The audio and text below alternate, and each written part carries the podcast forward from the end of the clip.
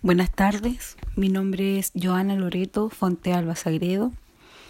Trabajo en segundo ciclo de enseñanza básica. Hago ciencias naturales en un colegio municipal que está en un sector urbano, pero la mayor parte de los estudiantes que van a este colegio son del sector rural. Ellos son trasladados a diario por furgones municipales. Claro que en situación normal, ahora que estamos en pandemia, eh, estamos haciendo clases online.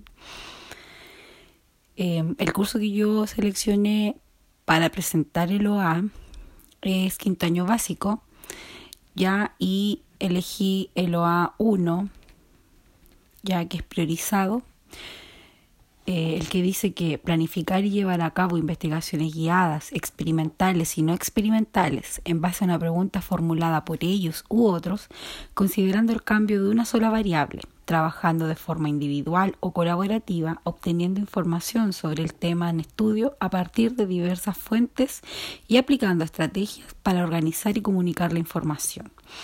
Ya esto corresponde a indagación que el niño desde pequeño, ¿cierto? Tantea tratando de averiguar a dónde fue em, o a dónde, hacia dónde apunta, ¿cierto? Su tema de interés.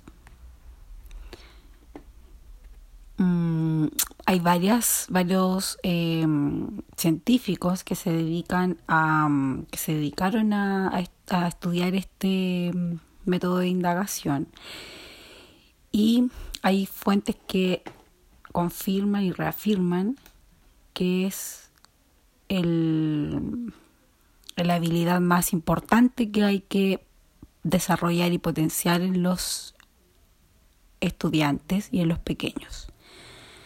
Seleccioné este curso por la misma razón, porque creo que este objetivo, ¿cierto?, trae consigo, aparte de la indagación, habilidades que deben ser potenciadas desde pequeños, ¿ya? Y reforzadas más eh, los cursos más grandes, ¿ya? Y creo que comenzar desde quinto básico y terminar con el método de indagación en octavo básico resultaría para ellos muy enriquecedor.